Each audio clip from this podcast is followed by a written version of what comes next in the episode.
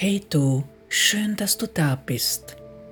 Das hier ist der vierte und der letzte Teil meiner Episode, der Ausweg. Solltest du die ersten drei Folgen nicht gehört haben, bitte ich dich, bevor du diese Folge hier anhörst, diese anzuhören, weil alle vier Folgen thematisch in einem Zusammenhang stehen. Ansonsten kann es passieren, dass du mit dieser Folge nicht ganz klar kommst. Da ich mich auch hier mit der Thematik Misshandlung beschäftige, rate ich jedem, den das Thema generell triggert und der damit nicht gut zurechtkommt, diese ganze Episode zu überspringen oder diese zumindest nicht alleine anzuhören und anschließend das Gehörte mit einer Person, der man vertraut, zu besprechen und aufzuarbeiten. In dieser Folge spreche ich über das, was ich gemacht habe, damit ich all die schlimmen Sachen, die ich erlebt habe, nicht mehr anziehe und dann noch einmal erleben muss. Außerdem werde ich über das Annehmen und Loslassen sprechen und über noch ein paar Dinge. An dieser Stelle möchte ich darauf hinweisen, dass diese Folge mega lang ist und ich aus diesem Grund in der Folgenbeschreibung aufgelistet habe, ab welcher Minute ich mit welchem Thema anfange. So kann jeder, den nur ein bestimmtes Thema interessiert, zu dieser Stelle vorspulen und ab dort anhören.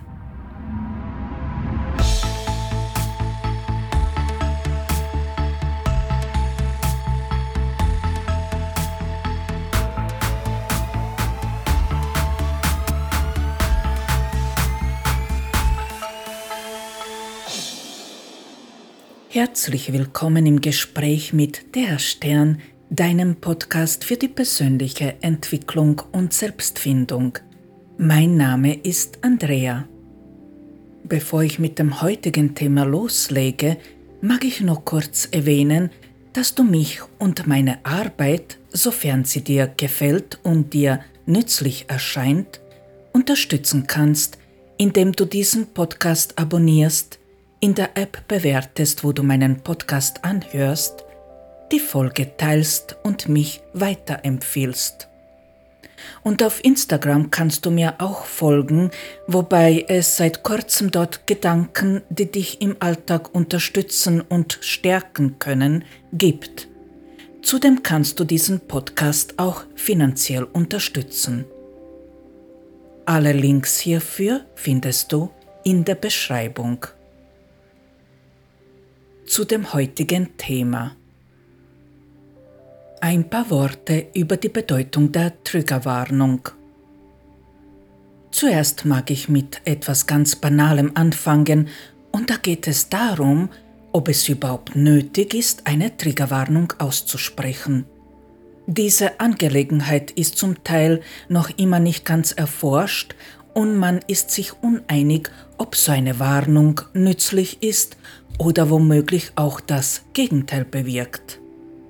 Man sagt sogar, dass ein Thema an sich bzw. Worte nicht triggern, sondern eher nur ein Geruch oder ein Laut oder Wort und ähnliches.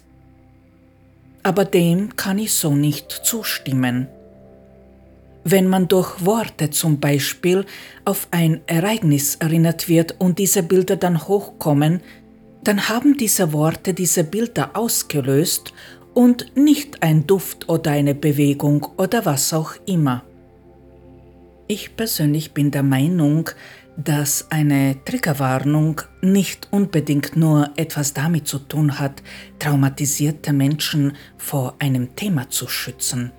Mich würde das sogar wundern, wenn ich hören würde, dass Menschen die ganz schlimme Erlebnisse hatten und das Thema nicht aufgearbeitet haben, sich Dinge anhören oder anschauen würden, die genau solche Erlebnisse beschreiben. Für mich hat eine Triggerwarnung deshalb einen Sinn, weil man schon bei diesem Wort hellhörig wird dann hört man, welches Thema behandelt wird und man kann dann entscheiden, ob das Thema an sich überhaupt vom Interesse ist oder nicht und ob man das Thema selbst verkraften kann. Es gibt Themen, die einfach nicht für Kinder und Jugendliche geeignet sind. Dann gibt es Themen, wo man generell damit nicht ganz so gut umgeht oder einfach in diesem Moment nicht bereit ist, sich solche Geschichten anzuhören oder anzuschauen.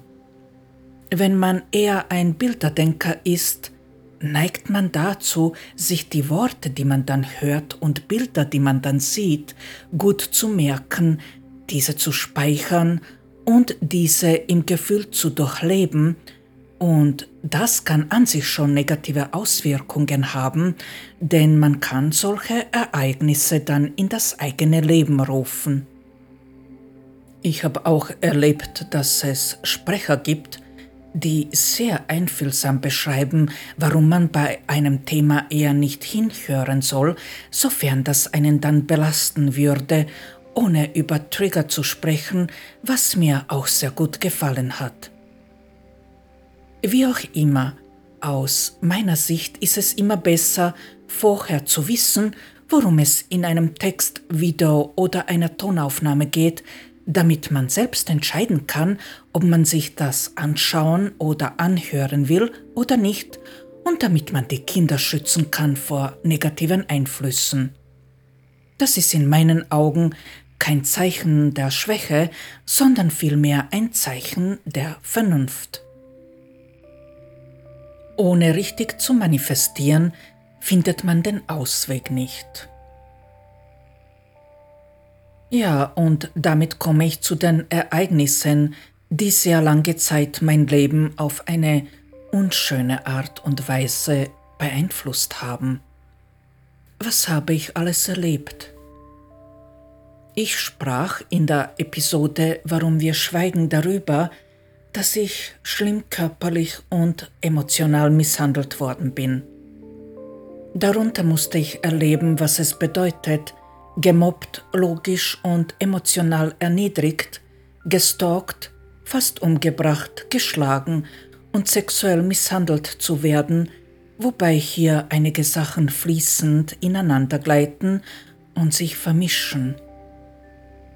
Im Grunde sind Mobbing, Psychoterror, Erniedrigung irgendwie auch psychische Folter und Psychoterror ist gleich Mobbing und so weiter aber im Großen und Ganzen kann man festlegen, dass ich in Wahrheit die ganze Palette an körperlicher und psychischer Misshandlung erlebt habe.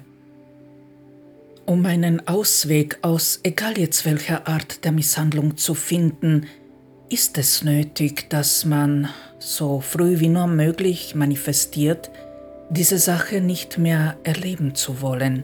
Je früher, desto besser. Idealerweise wäre es, wenn man den Kindern in der Zeit, wo sie noch in der Obhut der Eltern sind, also wo sie sich normalerweise beschützt und äh, sicher fühlen, erlauben würde, richtig zu manifestieren, denn sobald dies geschieht, zieht man die Ereignisse nicht mehr an, weil man durch die Angst durchgegangen ist. Ob ein Kind vor einer Sache Angst haben wird oder nicht, hängt natürlich sehr von der Erziehung der Eltern ab und auch davon, wie sehr die Eltern imstande waren oder sind, die eigenen Ängste bei sich zu behalten. Und nicht zuletzt auch davon, in welchem Umfeld das Kind aufwächst. Aber am Ende ist nicht einmal das Umfeld ausschlaggebend, wenn die Eltern mit der Thematik gut umgehen. Äh, hier an dieser Stelle mag ich nur kurz erklären, wie ich das meine. Ich bin der Meinung, dass am Ende immer die Eltern entscheiden können, wie sehr das Umfeld des Kindes auf das Kind eine Auswirkung haben wird und in welchem Maße äh, hier ein Beispiel, damit das klarer wird. In der Zeit, als ich noch eine Jugendliche war, hatte ich in meinem Freundeskreis Freunde, die gekifft haben. Ich habe nur einmal probiert, wie das Zeug schmeckt, aber ich habe nie gekifft in dem Sinne und mit Drogen hatte ich nie was am Hut. Auch wenn mein Elternhaus voll zerrüttet war, habe ich genau in diesem Elternhaus auf die richtige Art und Weise erfahren, dass man sich vor den Drogen in Acht nehmen soll. Mir wurde nicht verboten, Drogen zu nehmen, man hat mich auch nicht tausendmal ermahnt, vorsichtig zu sein. Man hat keine Ängste an mich übertragen, aber mein Vater hat einmal eine Geschichte erzählt, die sich bei mir eingeprägt hat.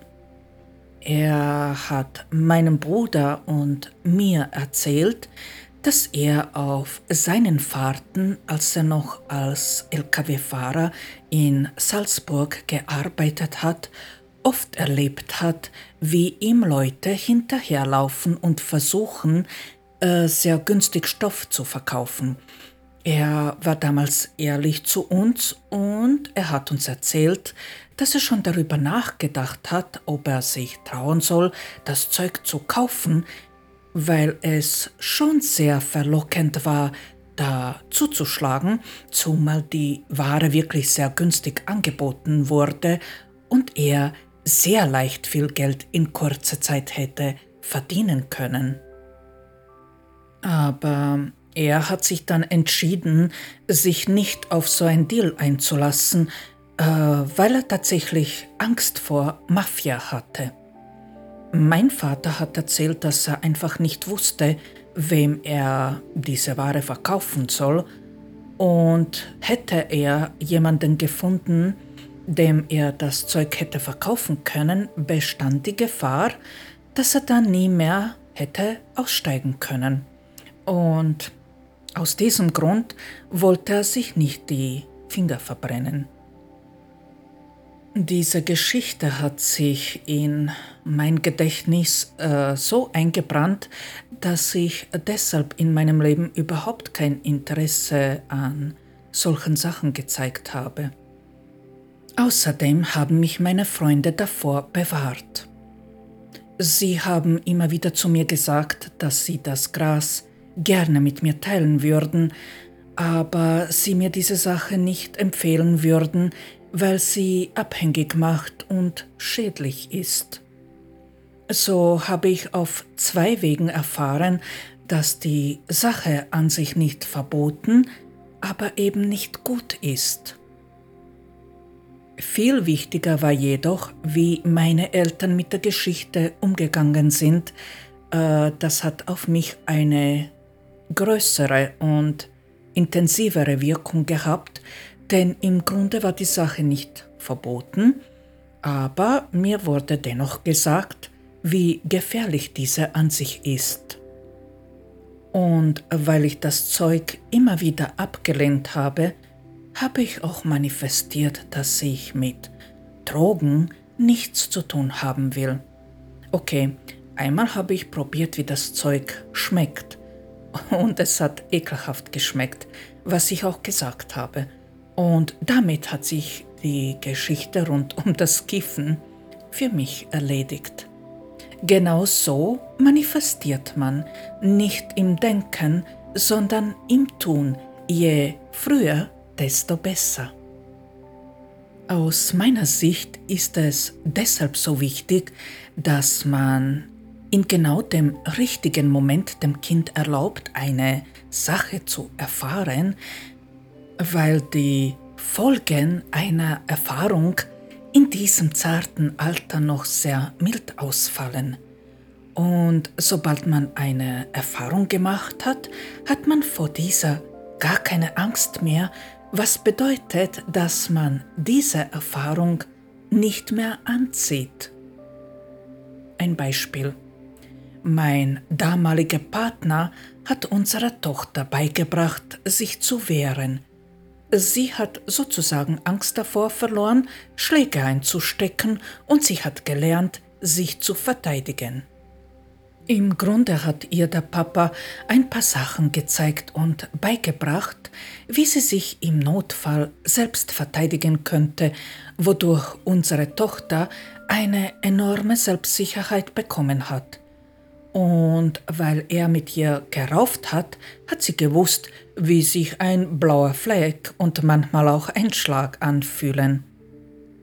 Natürlich hat sie dann in der Schule mit anderen Kindern gerauft und sich manchmal auch geschlagen. Naja, das ist eine Sache, die nicht nur die Buben durchleben und in meinen Augen auch durchleben sollten, sondern auch eine Sache, die für Mädchen wichtig ist, sie zu erfahren. Eines Tages hat uns dann eine Lehrerin bzw. der Klassenvorstand unserer Tochter kontaktiert und sie hat uns gebeten, auf ein kurzes Gespräch in die Schule zu kommen. Und die Lehrerin hat dann gefragt, ob es uns möglich wäre, mit unserer Tochter zu reden und sie zu bitten, andere Kinder nicht mehr so oft zu ohrfeigen, also keine Watschen mehr zu verteilen. Eigentlich war die Lehrerin ein wenig angebissen, aber sowohl mein Partner als auch ich haben gespürt, dass sie das Kind im Grunde bewundert. Und mein Partner hat dann gemeint, dass er mit unserer Tochter reden wird, aber er ihr niemals verbieten wird, sich zu wehren. Äh, wir haben dann mit ihr, also mit unserer Tochter, darüber geredet und es hat sich herausgestellt, dass Diana dann doch nicht ganz sicher war, wann sie sich schlagen soll und wann nicht. Wir haben ihr dann geraten, dass sie zuerst das Gespräch suchen soll, aber sie sich immer wehren kann, falls sie jemand schlagen will. Und ab da haben wir keinen Anruf mehr aus der Schule bekommen. Also ich persönlich finde es gut, wenn man den Kindern erlaubt, sich die Sachen zuerst selbst und untereinander auszumachen und sich manchmal auch zu schlagen bzw. miteinander zu raufen. Denn so manifestieren sie, dass sie sich schützen können, was in diesem Alter echt wichtig und unendlich wertvoll ist. Natürlich sollen solche Sachen unter Aufsicht, aber ohne das Einmischen seitens Erwachsener passieren, außer natürlich im Notfall. Solche Lehren sind Gold wert. Denn je älter wir werden, desto schwerer fällt uns richtig zu manifestieren. Wenn man jahrelang mit einer Sache gelebt und die Gewohnheit entwickelt hat, in einer Sache nicht zu handeln, oder nur auf eine Art und Weise zu handeln, ist es immer schwerer aus diesem Kreislauf einen Ausweg zu finden. Damit diese Sache mit dem richtigen Manifestieren wirklich gut verstanden wird, möchte ich noch ein Beispiel nennen. Nachdem ich nach Österreich ausgewandert bin und die Ausbildung in Salzburg dann abgeschlossen habe, habe ich angefangen in Tirol zu arbeiten. Und dort, wo ich gearbeitet habe, habe ich auch ziemlich schnell Anschluss gefunden. Ich habe in einem Hotel im Wellnessbereich als Therapeutin gearbeitet, aber ich kannte auch das andere Personal, das in diesem Hotel angestellt war. Eines Tages fragte mich einer dieser Kollegen, den ich länger kannte, ob er auf einen Sprung zu mir kommen kann, da er mit mir was besprechen wollte. Weil ich in einem Personalhaus gewohnt habe, das zu der Zeit voll mit Angestellten war und ein Schrei genügt hätte, um auf mich aufmerksam zu machen, hatte ich nichts dagegen und ich habe ihn reingelassen. Und als ich dann gefragt habe, worüber er reden will, habe ich auch ziemlich gleich bemerkt, dass ich da ein wenig naiv war und der Kollege eigentlich an mir Interesse hatte. Mir hat das nicht gefallen, denn ich hatte an dem Mann überhaupt kein Interesse und das habe ich auch ganz deutlich gesagt.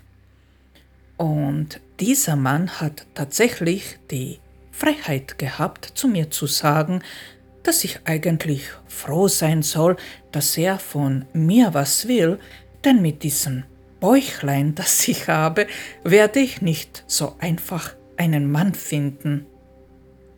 Ich habe oh, diesen Mann komplett entgeistert angeschaut, denn ich war damals wirklich sehr schlank, aber dann habe ich auch ziemlich schnell überrissen, dass das die Masche von dem Typen ist, der versucht, einer Frau so zu erobern, indem er sie schlecht macht und dass er dann hofft, diese Frau deshalb zu bekommen, weil sie an sich selbst zweifelt und dann tatsächlich froh ist, wenn sie ihn bekommt. Naja, nachdem mich der Typ echt an meine Mutter erinnert hat und nachdem ich mich da wahrhaftig persönlich angegriffen gefühlt habe, habe ich zu dem Mann gesagt, dass er sofort das Zimmer verlassen soll. Er hat dann gemeint, dass das nur ein Scherz war und er hat sich auch dafür entschuldigt, aber ich habe ihm diese Entschuldigung nicht abgekauft. Kurz gesagt, ich habe den Typen hochkantig rausgeschmissen und das war auch das erste und das letzte Mal in meinem Leben, dass mich ein Mann versucht hat, auf diese Weise zu beleidigen und zu belästigen. Genauso auf diese Art und Weise manifestiert man, indem man im richtigen Moment durch die Angst durchgeht und handelt. Was tun, wenn man geschlagen wird oder Angst davor hat? Ich mag mit dem Thema körperliche Misshandlung in Form von Schlägen anfangen. Meine Worte sind sowohl an Frauen als auch an Männer gerichtet. Natürlich, denn nicht nur Frauen werden Opfer einer Misshandlung, und sowohl Frauen als auch Männer müssen sich einmal trauen, durch eine Angst durchzugehen, wenn sie wollen, dass eine Sache, die sie belastet, für immer aufhört. Man ist der Überzeugung, dass nur Menschen, die im Kindesalter geschlagen wurden, Partner finden, die einen auch schlagen. Das ist ein Irrtum. Es können genauso Menschen an solche Partner treffen, die aus einer gut situierten Familie stammen, wo die Eltern überhaupt keine Gewalt angewendet haben. Aber meistens handelt es sich dabei um Eltern, die jede Art von Gewalt komplett vermeiden und sehr sanft sind und dem Thema generell aus dem Weg gehen. Das hat wiederum zur Folge, dass das Kind den richtigen Umgang mit dem Thema nicht erfährt und auch nicht erlernt. Ich selbst kenne so eine Familie, wo die Eltern wirklich voll lieb sind, aber die Tochter hat trotzdem zuerst einen Mann geheiratet, der sie geschlagen hat. Diese Frau hat die Sache in meinen Augen dennoch total gut gelöst, zumindest gehe ich aus ihren Schilderungen davon aus, dass das so passiert ist.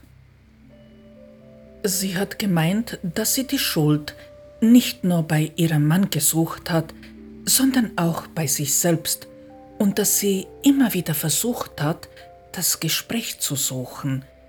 Die Ehe hat nur ein paar Jahre gehalten, aber die Frau hat richtig manifestiert.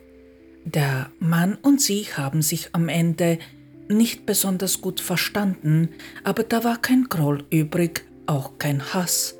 Und sie haben sich auch nach der Scheidung gemeinsam um die Kinder gekümmert. Dadurch, dass die Frau immer wieder versucht hat, mit dem Mann darüber zu reden und ihn zu verstehen und da keine Angst vor ihm gehabt hat, hat er äh, sie immer seltener geschlagen und irgendwann einmal hat er dann auch aufgehört damit. Hm, ja, ohne sich einmal gegen die Schläge zu wehren, kann man aus der Sache wohl nicht herausfinden. Leider schaffen es viele nicht einmal für sich aufzustehen und zu sagen, dass es genug ist. Ich kann diese lähmende Angst, in der man da steckt, sehr gut verstehen. Die Bedrohung scheint in diesem Moment so gigantisch groß zu sein, dass der eigene Verstand keine Schwierigkeiten damit hat, dem Menschen einzureden, es würde keinen Sinn ergeben, sich zu schützen. Man ist in so einem Moment vollkommen davon überzeugt, dass man viel schlimmere Folgen davon tragen würde, wenn man sich selbst beschützen würde, als wenn man die Schräge erdulden und über sich ergehen lassen würde. Wie gesagt, diese Angst kenne ich wirklich sehr gut. Man hat dabei tatsächlich das Gefühl, dass man das Monster, das einen schlägt, niemals besiegen würde, da dieses übermächtig groß und stark erscheint. Und wenn man dann in so einer Situation nicht zurückschlägt, wird so eine Sache wohl kaum von selbst aufhören. Ich weiß, wie schnell man sich in den Momenten, wo man nicht geschlagen wird, einreden kann, dass das nicht mehr passieren wird. Aber es passiert wieder und es hört nur in Ausnahmefällen von selbst auf. Je früher man damit anfängt, dagegen anzukämpfen, sich zu verteidigen und zurückzuschlagen, desto besser. Solltest du in so einer Situation stecken oder solltest du einen Menschen kennen, der davon betroffen ist und der einen Ausweg sucht, da kann ich nur raten, dass man sich so einer Angst stellt. Man muss zurückschlagen lernen, egal wie schlimm das für einen ist. Das ist noch immer viel, viel besser, denn das andere, die Schläge, die werden nicht von selbst aufhören. Es wird kein Wunder geschehen, es sei denn, du bist selbst das Wunder. Mit dem Gedanken im Kopf, mich wird nie mehr jemand schlagen, muss man da ernsthaft zurückschlagen, die Angst besiegen, einmal manifestieren, dass man niemandem erlaubt, so mit einem Menschen, der offensichtlich schwächer ist, umzugehen. Denke daran, dass jeder, der einen schwächeren Menschen schlägt, ein Feigling ist und sich so ein Mensch niemals trauen würde, Menschen zu schlagen, die so stark sind wie der Mensch selbst. Also hat dieser Mensch dieselbe Panik in sich wie du. Und dieses Wissen kannst du nutzen einmal zurückschlagen, egal wie viele blaue Flecken man danach einkassiert, egal wie viele Schläge man dann einstecken muss.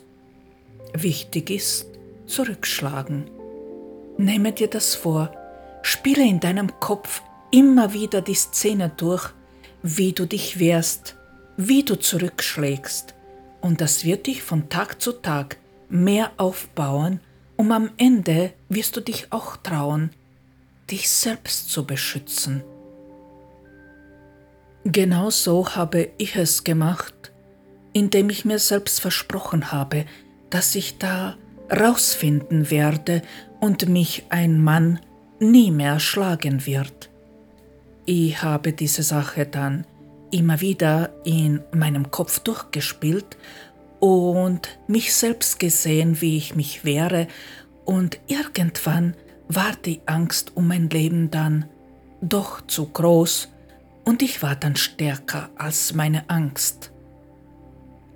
Angst ist da, damit wir unseren Mut trainieren können. Wenn jemand Angst hat, heißt das nicht, dass dieser Mensch nicht mutig sein kann. Im Gegenteil, mutig sein bedeutet, dass man sich trotz Angst traut. Und einen Nebeneffekt hat diese Sache auch. Egal auf welche Weise man geschlagen wurde, ob man dies tatsächlich wörtlich erlebt hat oder ob man psychische Gewalt oder was auch immer erfahren hat, wer durch so eine Angst durchgeht, der steht auch dann auf, wenn er Rückschläge erleidet. Ich weiß wirklich sehr gut aus eigener Erfahrung, wie schlimm das ist, wenn man Angst davor hat, geschlagen zu werden, wenn man ständig in der Angst lebt, dass man wieder einmal verprügelt wird. Eigentlich kann man da nicht mehr von einer Angst sprechen, sondern man redet dann von einer Panik. Und Panik lähmt einen Menschen, das ist ein Fakt. Bei normaler Angst ist man noch handlungsfähig, bei Panik ist man das eben nicht. Im Fall von Panik ist man ganz einfach nicht handlungsfähig, weil der eigene Verstand keine Strategie entwickeln kann, wie man aus einer Situation herausfinden kann. In Momenten einer Panik ist man wahrhaftig wie gelähmt, sowohl im Denken als auch im Handeln. Um diese Sache wirklich überwinden zu können, muss die Angst um das eigene Leben größer werden als die Angst vor Schlägen. So schlimm das auch klingen mag, aber je länger man wartet, Je öfter man geschlagen wird, desto größer ist auch die Panik davor. Dennoch ist es so, dass man sich am Ende selbst zur Wehr wird setzen müssen. Damit das Gesagte klar hinüberkommt, möchte ich noch ein paar Worte sagen. Natürlich wäre es in diesem Fall idealer, wenn man so eine Beziehung einfach verlassen und sich Hilfe suchen würde. Das wäre in meinen Augen auch der vernünftigere Weg. Aber auch da ist die Frage, ob man sich als betroffene Person überwinden wird können, dies zu tun, denn die meisten Menschen, die Opfer von häuslicher Gewalt sind, schaffen es nicht, sich Hilfe zu holen.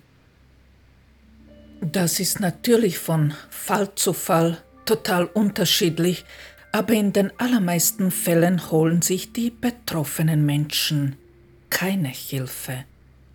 Manche Menschen haben so große Angst vor Konsequenzen, dass sie, sofern sie sich dann doch trauen, Hilfe zu holen, diese nicht bekommen. Und diese Situation haben sie sich dann leider selbst erschaffen, so nach dem Prinzip einer selbsterfüllenden Prophezeiung. Diese besagt, dass wenn wir ein bestimmtes Verhalten oder Ergebnis erwarten, tragen wir selbst dazu bei, dass dieses Verhalten oder Ergebnis auch wirklich eintritt. Kurz und klar, das hat man sich dann leider tatsächlich selbst erschaffen egal auf welche Art und Weise, wichtig ist, dass man einen Weg findet, sich zu beschützen, ob man es schafft, sich Hilfe zu holen oder ob man zurückschlägt. Mit beiden Wegen manifestiert man, dass man das nicht mehr erleben will. An dieser Stelle mag ich noch eine Sache sagen.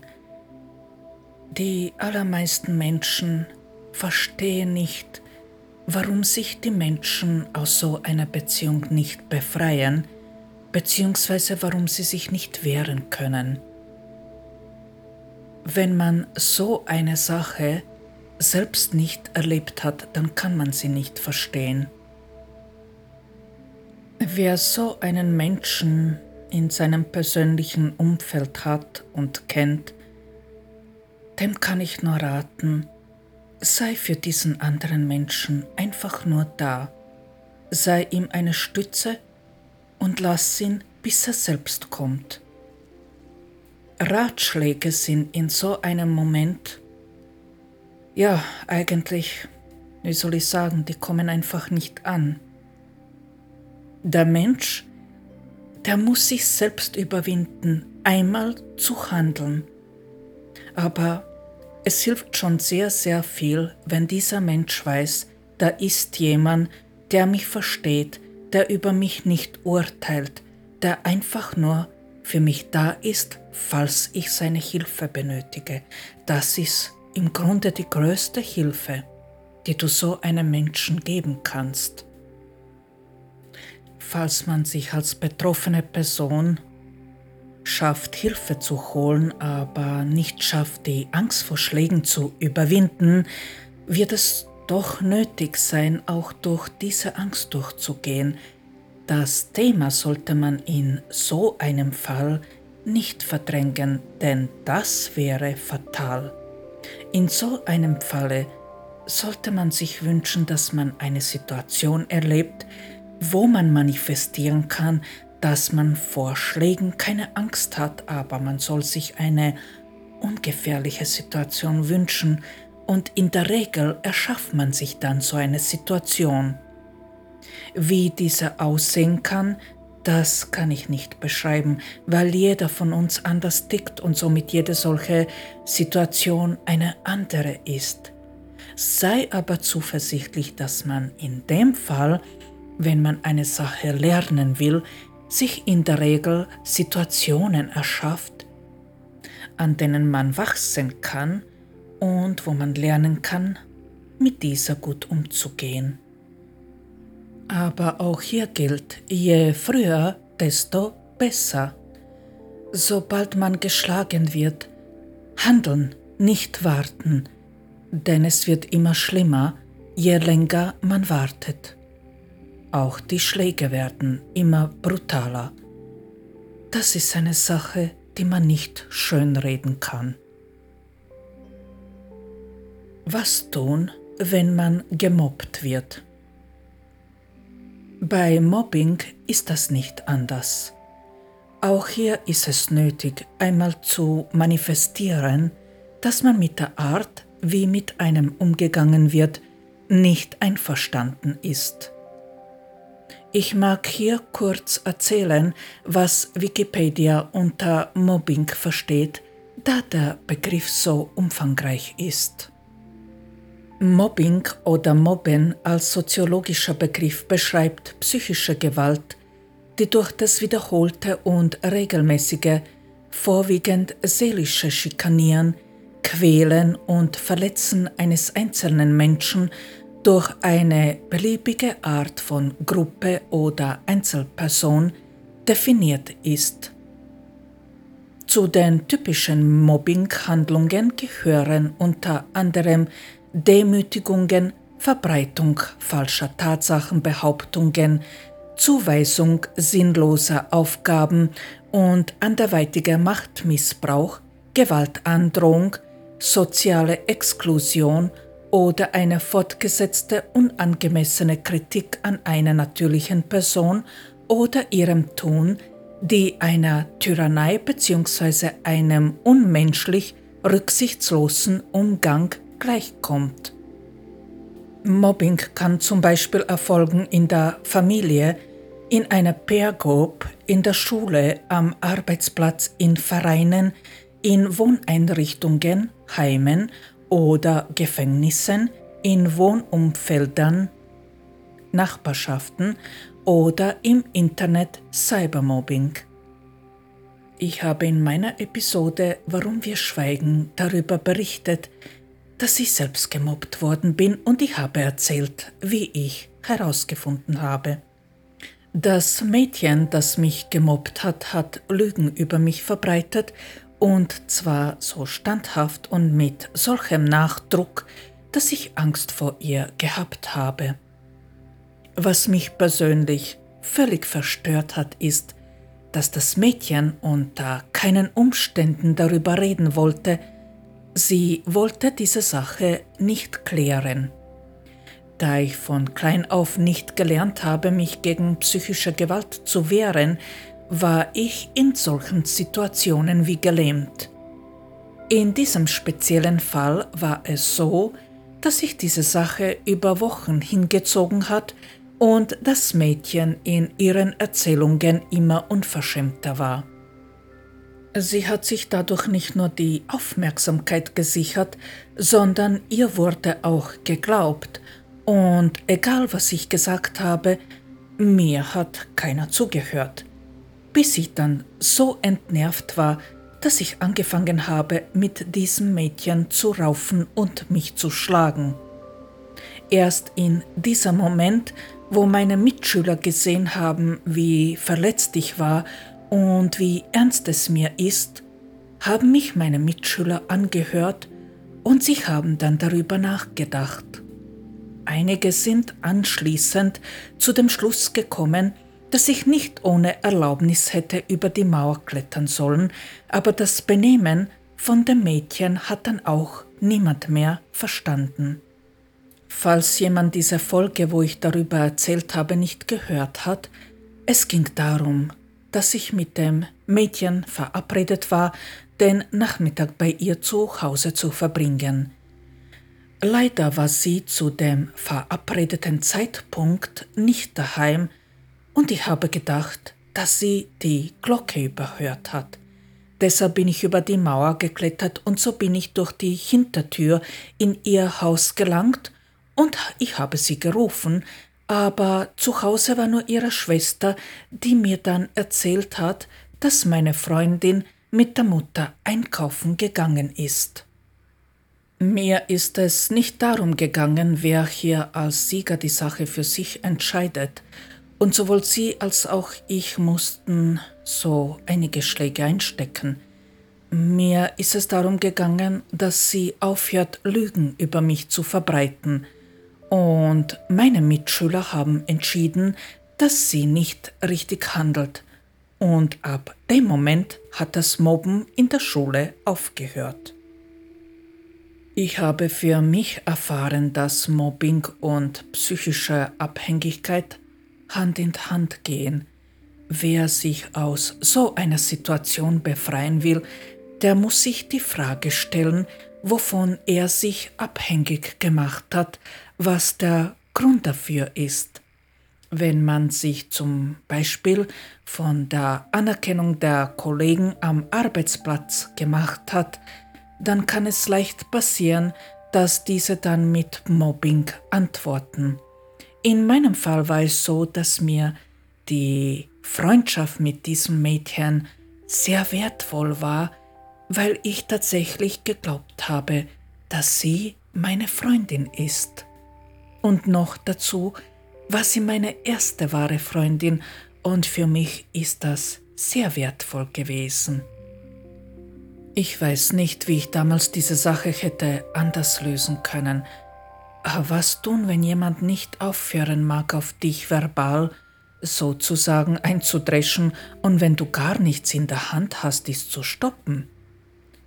Ich glaube, dass ich im Großen und Ganzen genau das gemacht habe, was nötig war, um richtig zu manifestieren.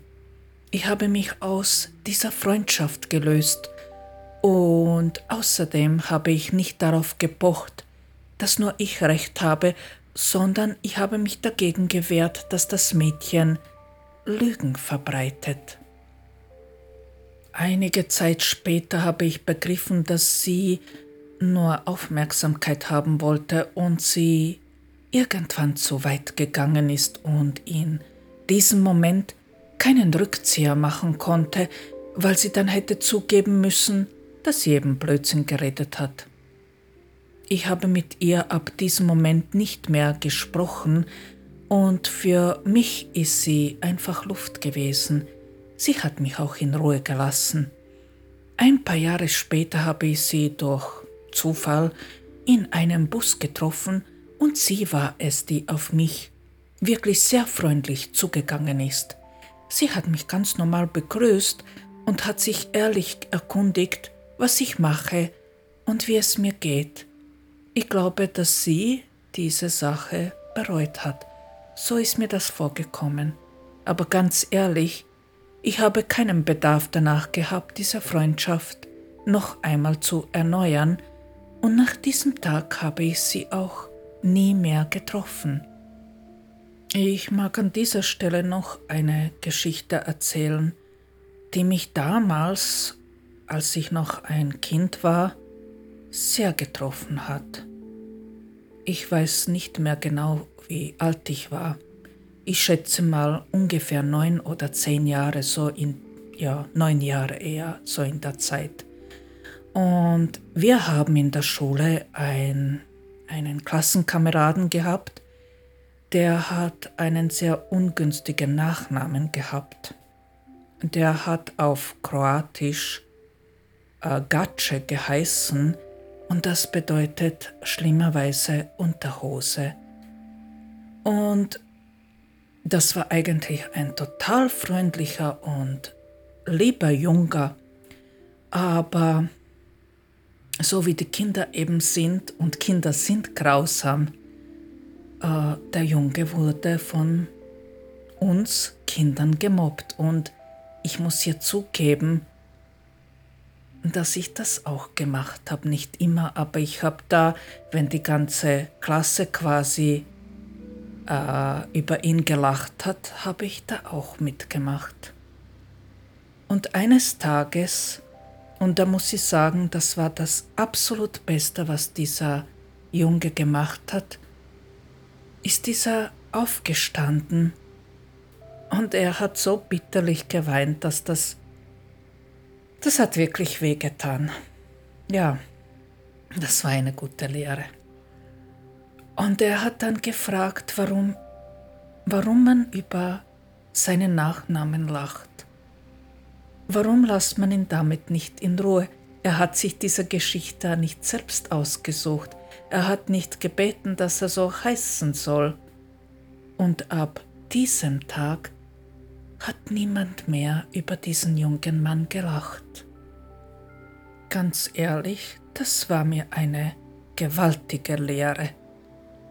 Aber ich kann mich auch erinnern, warum ich da mitgemacht habe und ich glaube, dass in so einer Dynamik dass es vielen anderen Kindern genauso geht.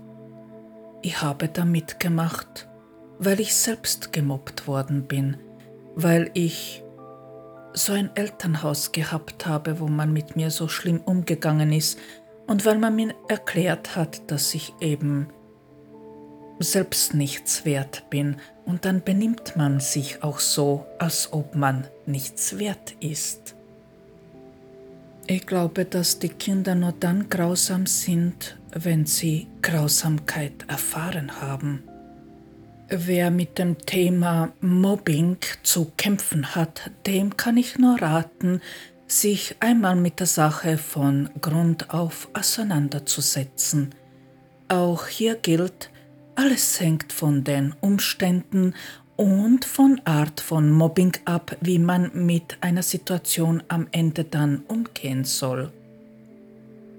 Je früher man dagegen steuert, desto größer ist die Chance, dass sich die Sache nicht verselbstständigt und man da heil wieder rauskommt.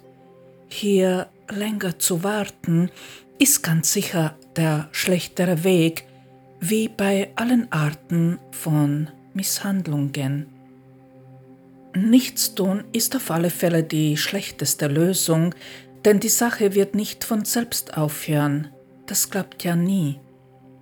In meinem Fall war es so, dass ich alles ausprobiert habe, was mir in den Sinn gekommen ist, und jetzt im Nachhinein weiß ich, dass ich richtig gehandelt habe.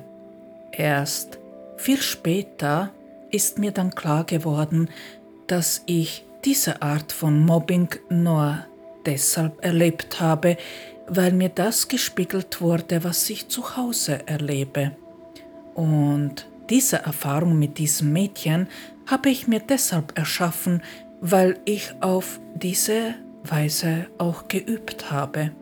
An diesem Beispiel habe ich erfahren, wie ich die Sache zu Hause lösen könnte und ich habe sie genau auf dieselbe Weise auch gelöst. Allerdings hat das bei mir viele, viele Jahre gedauert, bis ich mich aus der Abhängigkeit von meiner Mutter und dem Bruder wirklich befreit habe. Denn mein größter Wunsch war es, von diesen zwei Menschen geliebt zu werden und deren Anerkennung zu bekommen. Vielleicht würde sich ein anderer Mensch in so einer Situation anders und schneller befreien. Vielleicht würde ein anderer Mensch eine andere Lösung finden, das kann ich nicht beurteilen, aber das ist ja natürlich möglich. Ich habe für mich diese Lösung hier gefunden und diese hat funktioniert. Ich denke auch, dass es um einiges schwerer ist, sich aus der Abhängigkeit von der eigenen Familie zu befreien, als aus der Abhängigkeit von Kollegen am Arbeitsplatz oder eben von Mitschülern oder Freunden. Allerdings ohne eine vernünftige Analyse kommt man aus so einer Situation wohl nur sehr schwer raus. Der Mensch, der aus so einer Situation den Ausweg finden will, der sollte auf Abstand gehen und einen Ort aufsuchen, wo er ganz in Ruhe über das, was ihm widerfährt, nachdenken kann. Am besten wäre es, wenn sich der Mensch Hilfe holen würde von jemandem, der vom Fach ist oder wenn das nicht möglich ist, aus welchem Grund auch immer, dann sollte man eine Person des Vertrauens in das Geschehen einweihen. Der nächste Schritt ist dann die rationale Analyse des Geschehens. Wer mobbt und warum? Wo besteht die Abhängigkeit? Was spiegelt uns diese Erfahrung? Wovor hat man Angst? Und welche Werkzeuge hat man selbst zur Verfügung, um mit der Situation doch lernen umzugehen? Werkzeuge können Geduld, aber auch Redegewandtheit und Art und Weise, wie man argumentiert sein oder aber auch die Fähigkeit, wie nicht zu hassen oder sich keine Rache zu wünschen. Man soll sich bewusst werden, welche Stärken man selbst hat und wie man diese am besten zum Einsatz bringen kann. Und dann gibt es nur noch eine Sache, die man da leider tun muss. Man wird sich der Situation stellen müssen. Wenn man sich nicht traut, dies alleine zu tun, dann mit Hilfe, aber wichtig ist zu handeln. Viele haben Angst, dass sie genau in so einer Situation dumm dastehen würden, wenn sie sich Hilfe holen würden, der Verstand redet dann einem ein, dass man eh nicht gehört wird und es sowieso niemandem gibt, der einem helfen wird. Diese Ausreden sind nur der Versuch des Verstandes, den Menschen vom Handeln abzuhalten und abzulenken, denn dann müsste der Verstand zugeben, dass er den Menschen nicht immer gut beraten hat. Ich meine das so, wie ich es sage, es ist ja offensichtlich, dass der Verstand hier komplett versagt hat, weil er einfach keine Lösung im Moment kennt, wie er einem aus der Patsche helfen kann, obwohl er gar nicht anders hätte handeln können, weil er es doch gar nicht gelernt hat. Wenn man eine neue Handlung erfahren möchte, muss man seinem Verstand sagen, dass er in dieser eine Situation einfach keine ideale Lösung vorweisen kann. Erst dann wird der Verstand still und erlaubt einem eine neue Strategie zu erlernen. Hier und aus so einer Situation kommt man wirklich nur dann raus, wenn man es schafft, die Gesamtsituation zu analysieren und dann eine neue Strategie zu erlernen, wie man mit der Person oder mit den Personen, die einen mobben, umgehen mag. Und je früher man damit anfängt zu handeln, desto früher manifestiert man, dass man die Situation so nicht hinnehmen mag und umso leichter wird es, sich zu befreien. Was tun, wenn man gestalkt wird? Auf polizeiberatung.de habe ich folgende Worte bezüglich der Definition von Stalking gefunden. Stalking bezeichnet wiederholtes, widerrechtliches Verfolgen, Nachstellen, penetrantes Belästigen, Bedrohen und Terrorisieren einer Person gegen deren Willen bis hin zu körperlicher und psychischer Gewalt. In der Regel handelt es sich beim Stalking nicht um eine klar abzugrenzende Einzeltat. Es setzt sich vielmehr aus einer Reihe von Tathandlungen über einen längeren Zeitraum zusammen, die aus strafbaren Handlungen wie übler Nachrede, Verleumdung, Sachbeschädigung, Nötigung, Körperverletzung sowie Nachstellung bestehen können. Mobbing ähnelt zwar dem Stalking, zählt aber nicht dazu. Viele Sachverhalte aus dem Bereich Stalking entwickeln sich aus Ex-Beziehungen sowie aus bestehenden Beziehungen. Häufige Motive sind das Ausüben von Macht, Dominanz und Kontrolle sowie das übersteigende Bedürfnis, von der oder dem Betroffenen wahrgenommen zu werden, Kontakt zu diesem aufzunehmen oder zu halten. Ich muss zugeben, dass mich von allen Misshandlungen, die ich erlebt habe, die Erfahrung mit Stalking am schwersten belastet hat. Dafür gibt es auch einen guten Grund. Nachdem ich als Kind von meinem Vater so oft gejagt wurde und er mir am Ende schlimm wehgetan hat, hat sich bei mir mit der Zeit so etwas wie eine übertriebene Vorsicht eingestellt, weil ich ja ständig nur darauf gewartet habe, wann ich das nächste Mal wieder gejagt und verprügelt werde. Nicht zuletzt bin ich tatsächlich einige Male auf der Straße auch verfolgt und daraufhin fast vergewaltigt worden – dass ich diesbezüglich sicher schwer beschädigt war und ich deshalb ein schweres Trauma davongetragen habe, ist, glaube ich, leicht nachzuvollziehen. Im Laufe der Jahre habe ich dann doch viel dazugelernt und ich habe mich selbst weiterentwickelt. Und dennoch ist das Thema Stalking wieder in mein Leben getreten. Den Grund dafür werde ich später noch nennen. Also ich habe beschlossen, diese Sache, warum ich gestalkt werde, komplett auf den Grund zu gehen, weil ich verstehen und begreifen wollte, warum mir das passiert. Und ich habe mich deshalb entschieden, der Frage nachzugehen, was mir da gespiegelt wird, denn dass ich diese Sache in irgendeiner Form selbst erschaffe, das war mir schon klar. Bei meiner Erfahrung handelt es sich ausschließlich um zwei Sachen, um das ständige Verfolgen und Beobachten und um das Ausüben der Kontrolle und darum, dass ich für Sachen, die mir nicht so gut gelingen, dann kritisiert worden bin. Diesem Satz hier, häufige Motive sind das Ausüben von Macht, Dominanz und Kontrolle, sowie das übersteigende Bedürfnis von der oder dem Betroffenen wahrgenommen zu werden, Kontakt zu diesem aufzunehmen oder zu halten, kann ich also nur zustimmen, denn so habe ich das auch erlebt. Aber was genau wurde mir hier gespiegelt?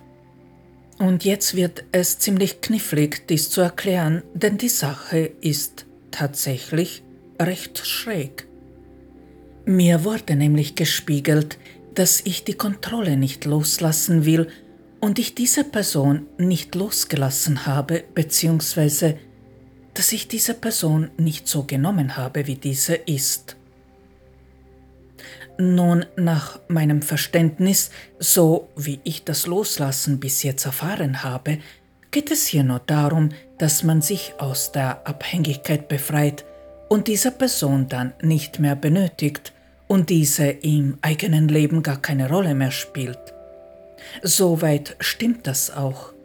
Solche emotionalen Erfahrungen zu begreifen, wenn man sogar keinen richtigen Wegweiser hat und es auch niemanden gibt, der das beschreiben kann, ist nicht so einfach.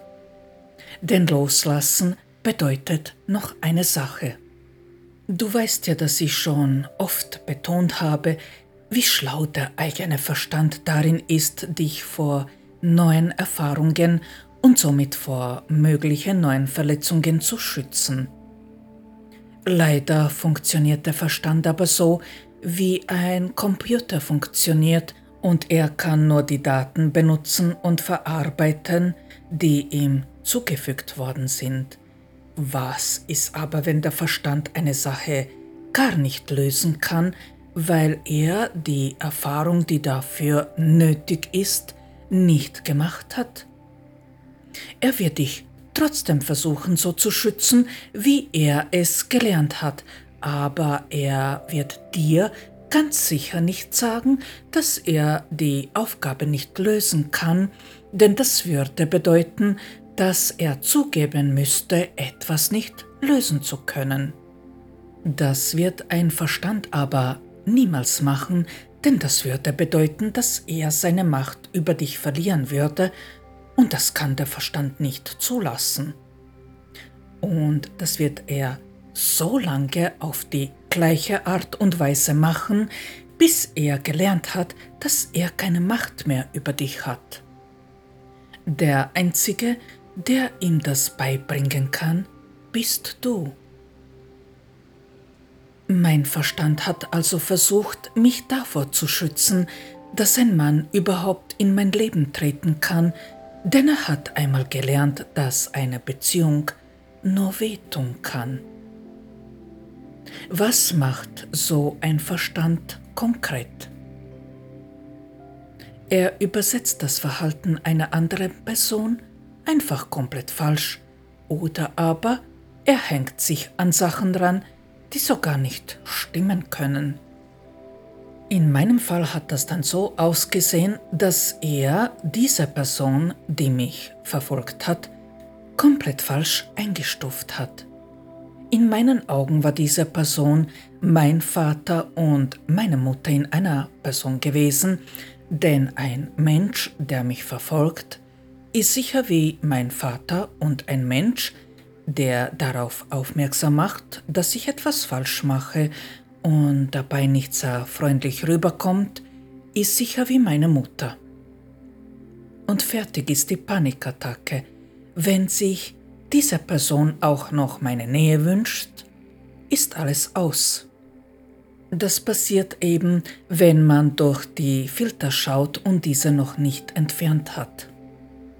Die Tatsache ist aber, dass ich mir im Grunde gewünscht habe, mit genau diesem Menschen zusammen zu sein, und das ist es auch, was diesen Menschen an mich gebunden hat, denn auch ich habe diesem Menschen etwas gespiegelt, und zwar, dass er nämlich nicht richtig fühlt. Aber ich mag hier bei mir bleiben, mir fehlte die richtige Logik, damit ich hier rausfinden kann. Also habe ich erfahren, dass ich den Mann zuerst einmal loslassen muss und ihn so nehmen soll, wie er ist. Denn loslassen bedeutet genau das, dass man einen Menschen so nimmt, wie dieser ist. Und da bin ich neben mir gestanden, denn loslassen hat für mich bedeutet, dass ich mich nur aus dem Brauchen befreien soll, weil einen Menschen, den man nicht mehr braucht, obwohl man sich eine Beziehung mit ihm sehr wohl wünschen kann, den haltet man auch nicht mehr fest. Da ich alles getan habe, um ihn nicht mehr zu brauchen, habe ich nicht begriffen, worum es geht. Also habe ich mich mit dem Thema beschäftigt und auseinandergesetzt, was ich wohl annehmen muss bzw. was ich nicht angenommen habe. Und ich muss zugeben, dass mich die Antwort sowohl überrascht als auch erschüttert hat, denn ich habe genau das nicht angenommen, was ich mir so sehr gewünscht habe, dass mich dieser Mensch tatsächlich beschützen und mir wirklich helfen will und vor allem, dass er mich wirklich mag. Und deshalb hat mein Verstand alles, was ich erlebt habe, einfach falsch übersetzt. Da ich schon sehr früh gelernt habe, niemandem zu vertrauen und mich auf niemanden zu verlassen, außer auf mich selbst, habe ich auch sehr früh gelernt, auf niemanden hören zu wollen und alle Sachen selbst zu machen und somit die Kontrolle nicht aus der Hand zu geben. Und das ist ein Problem. Wenn man eine Beziehung eingehen will, dann wird diese nicht funktionieren, wenn man die Kontrolle nicht loslassen will. Eine Beziehung kann nur funktionieren, wenn man das, was man gelernt hat zu kontrollieren, loslässt. Und ich habe im Laufe der Jahre gelernt, nicht nur alles auf Abstand zu halten, sondern auch mich wie ein Mann zu verhalten, also mich selbst zu beschützen und eben nur auf mich zu hören, denn dazu hat mich mein Lebensumstand gezwungen. Also was musste ich loslassen und was musste ich annehmen? In diesem Fall bedeutete das Loslassen nur eine Sache, dass ich eben aufhören muss, Dinge zu tun, die einen Menschen auf Abstand halten. Da ich in diesem Menschen meinen Vater und meine Mutter gesehen habe, also den Menschen durch diese Filter wahrgenommen habe, habe ich alles getan, was mir in den Sinn gekommen ist, damit mein Vater und meine Mutter mir nicht zu nahe kommen. Und diesen Menschen so wie er ist anzunehmen bedeutete, dass ich es annehmen soll, dass man mir helfen und wirklich mit mir zusammen sein will. Für jemanden, der keine Nähe kennt, diese auf diese Weise noch nie erfahren hat, ist das ein Horror. Ich habe dann darüber nachgedacht, was ich denn mache, weshalb ein anderer Mensch auf Abstand geht und mich trotzdem verfolgt.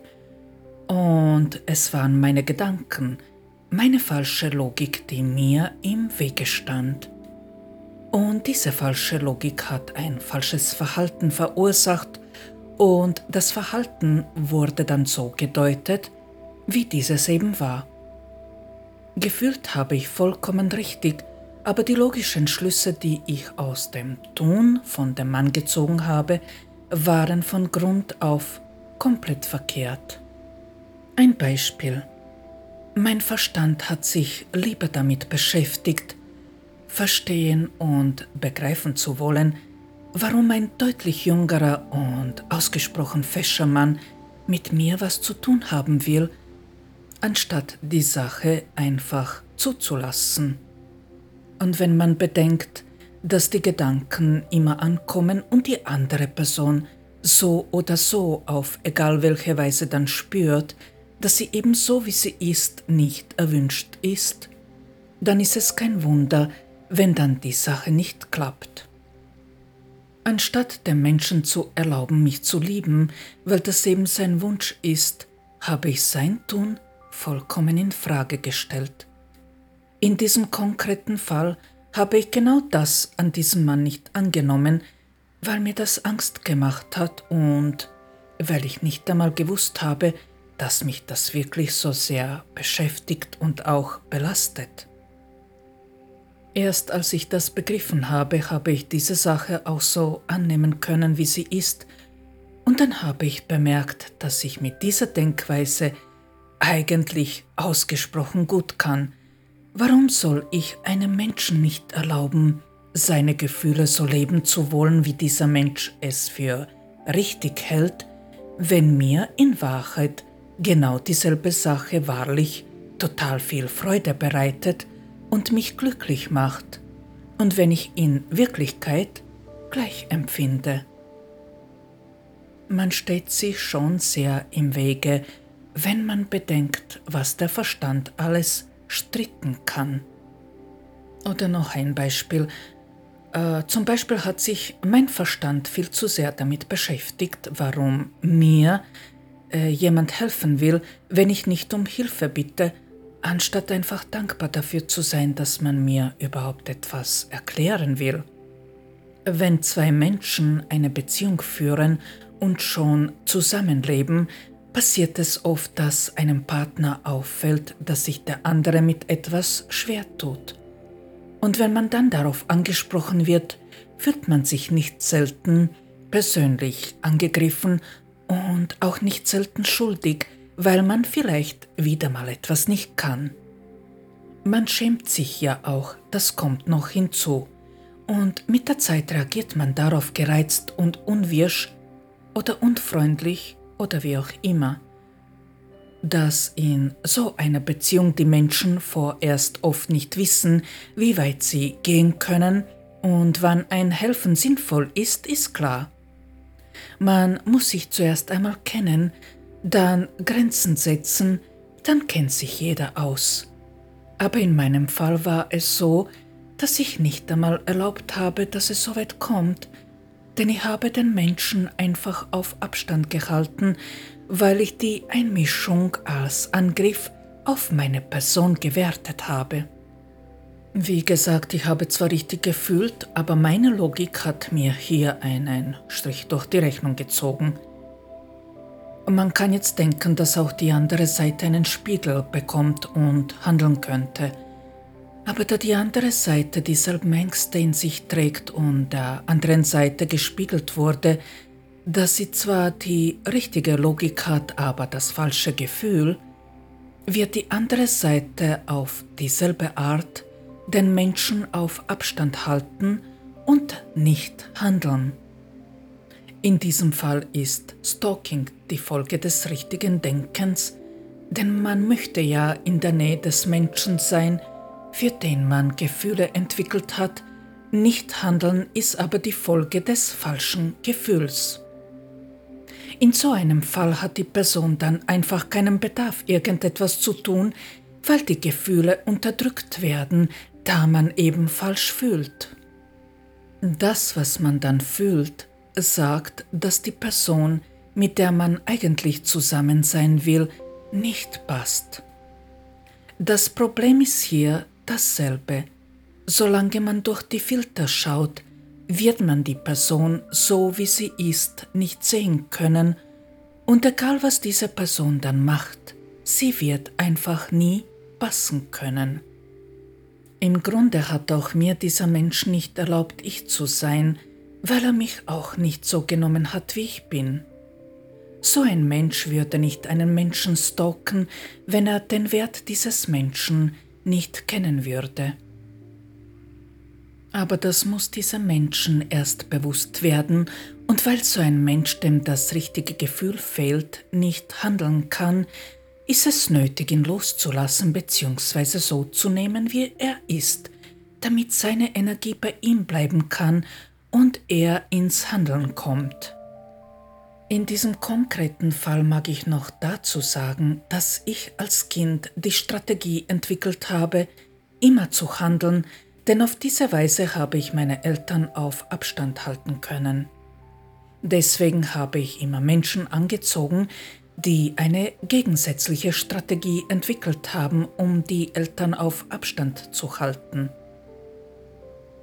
Sie haben gelernt, nicht zu handeln oder erst dann zu handeln, wenn der Druck, der sich dabei aufbaut, recht groß ist, was auch nicht richtig ist, denn man erfährt oft erst im Tun, wie eine Sache richtig funktioniert. Ich habe als Kind gelernt, wie ein Mann zu handeln, und die Menschen, die ich anziehe, haben als Kind gelernt, wie eine Frau zu handeln. Das mag jetzt seltsam klingen, aber um ganz ehrlich zu sein, das kommt in unserer Gesellschaft gar nicht so selten vor. Genau auf diesem Wege, in dem ich gelernt habe und lerne, wie Frau zu handeln, habe ich mich auch aus dem Stalking befreit, denn wenn der Mensch, der gestalkt wird, plötzlich nicht mehr handelt und auch nicht mehr falsch versteht, ist der Grund, weshalb man gestockt worden ist, weg und die andere Seite, die nicht gehandelt hat, handelt dann. Meine früheren Partner haben von mir erwartet, dass ich die Initiative ergreife und Lösungen anbiete, da mir beigebracht wurde, wie ein Mann zu handeln, und gleichzeitig wollten sie aber nicht, dass ich so handle. Wenn du es nicht anders kennst und nur solche Partner anziehst, was tun? Naja, dann muss man lernen, wie eine Frau zu handeln. Der Mann ist der Jäger, nicht die Frau. Was das Stalking so unerträglich macht, ist, dass man da über einen sehr langen Zeitraum tagtäglich kontrolliert und auch verfolgt wird.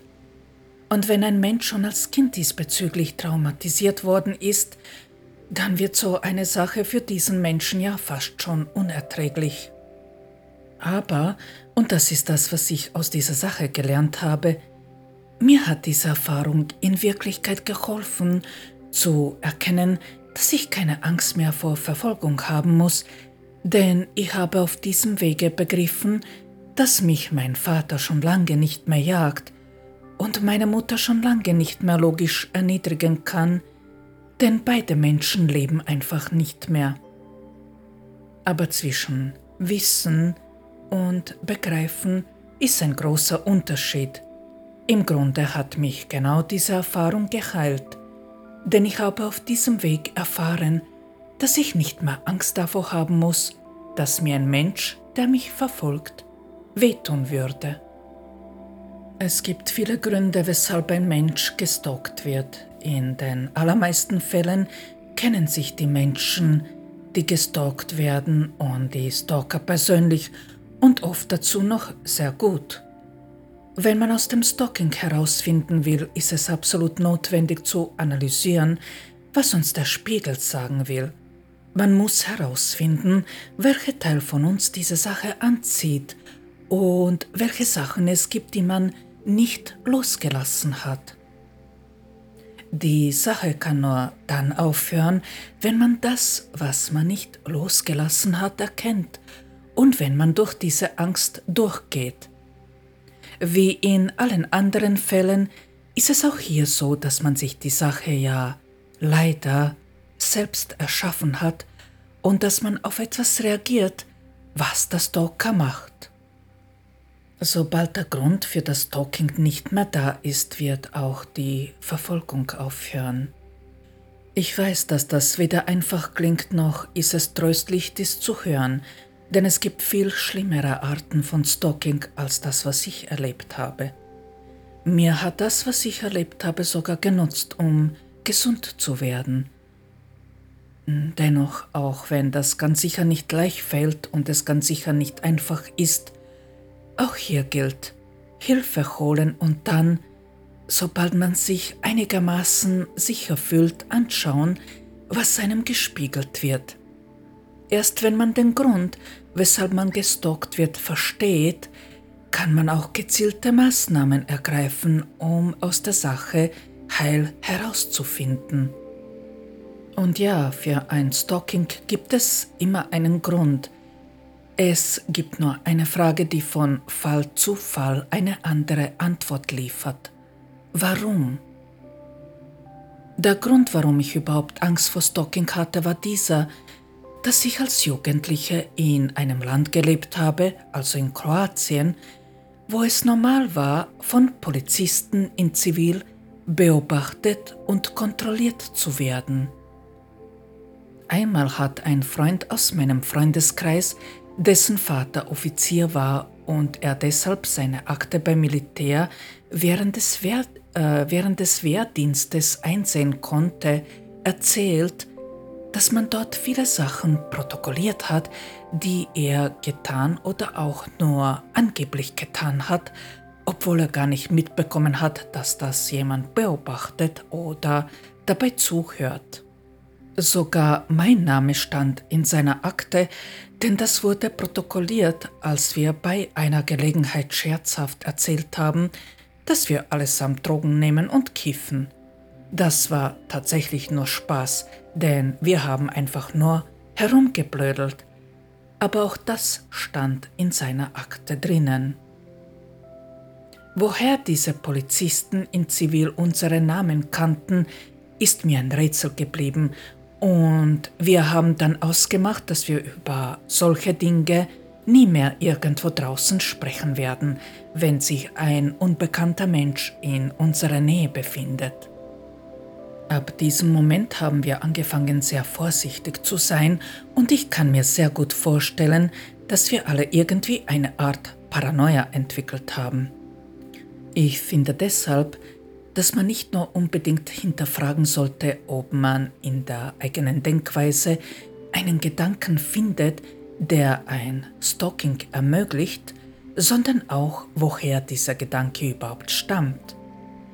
Dass es so einen Gedanken in der eigenen Denkweise gibt, ist eigentlich sicher, denn ohne diesen würde es nicht möglich sein, so eine Erfahrung zu machen.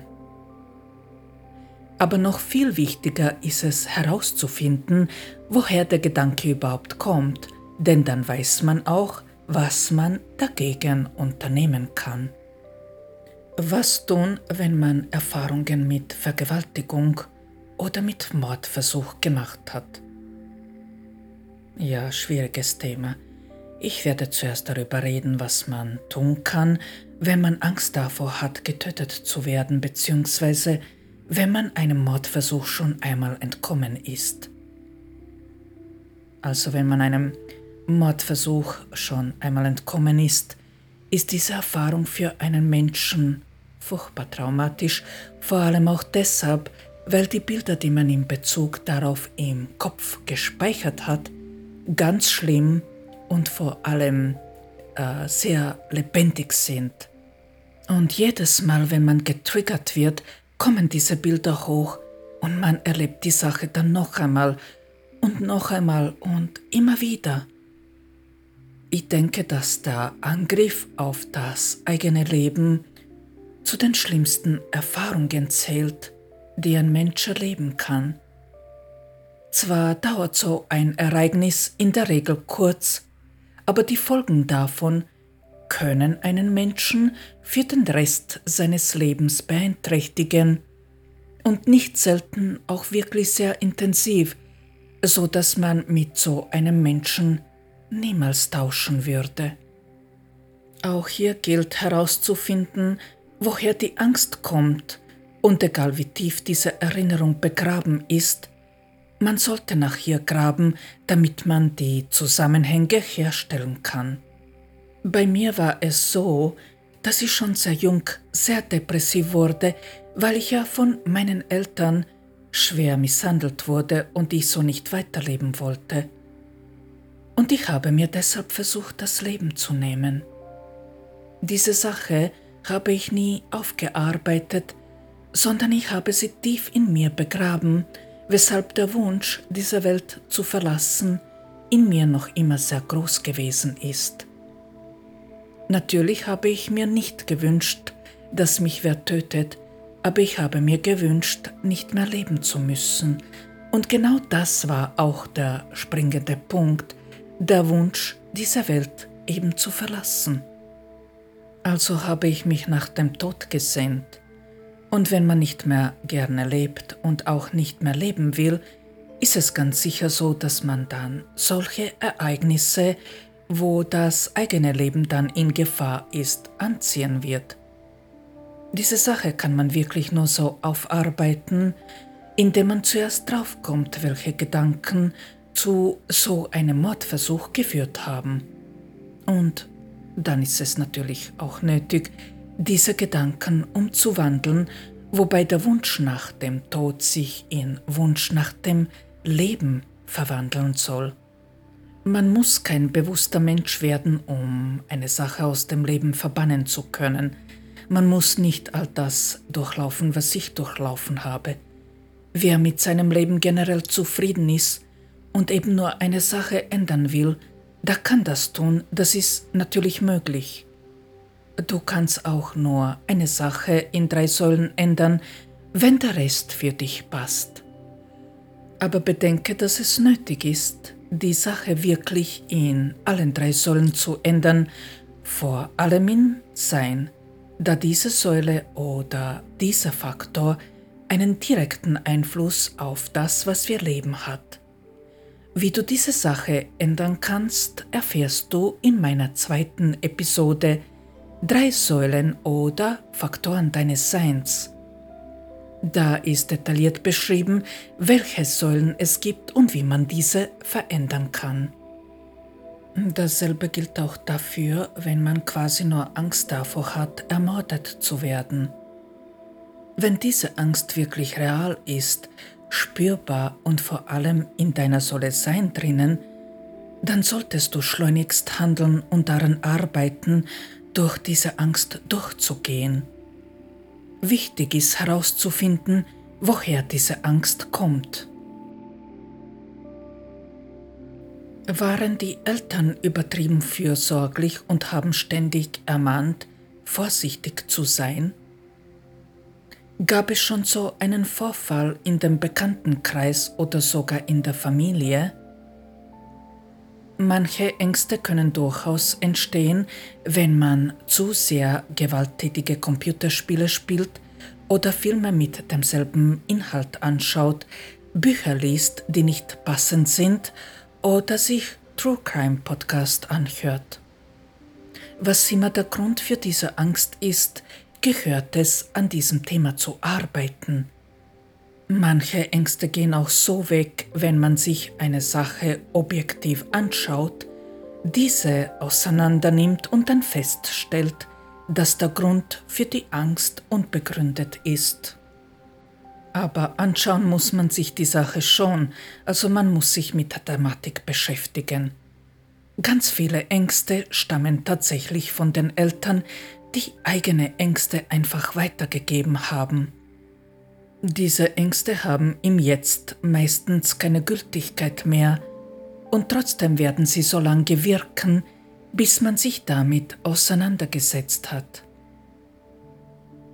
Meine Angst vor dem Leben und der Wunsch, nicht leben zu wollen, sind viele Jahre ein fester Bestandteil meines Lebens geblieben, denn es hat Jahre gedauert, bis ich erst draufgekommen bin, was ich tun muss, um diese Angst und diesen Wunsch aus meinem Leben zu entfernen.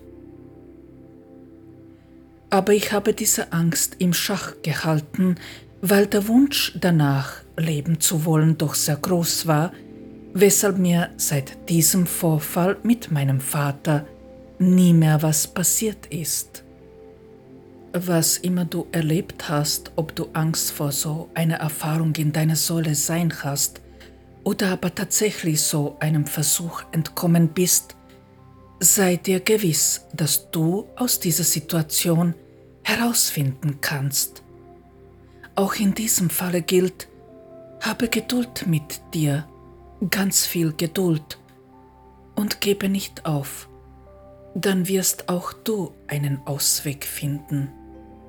Was das Thema Vergewaltigung betrifft, ja, das ist eine fürchterliche Erfahrung. Ich selbst bin nie wirklich vergewaltigt worden, aber, und das habe ich in der Episode Warum wir schweigen erzählt, ich bin doch einigen Vergewaltigungsversuchen entkommen und ich habe einmal mitbekommen, dass mein Vater kurz davor war, mich zu vergewaltigen und am Ende ist da noch eine ganz schlimme Sache passiert, denn ich habe mitbekommen, dass mein Vater Pornos schaut und sich dabei selbst befriedigt und dass er sich mich und meine Mutter dabei vorstellt. Zu allerletzt hat mich dieser Mann viel zu oft unsichtlich berührt, was für mich genauso traumatisch war.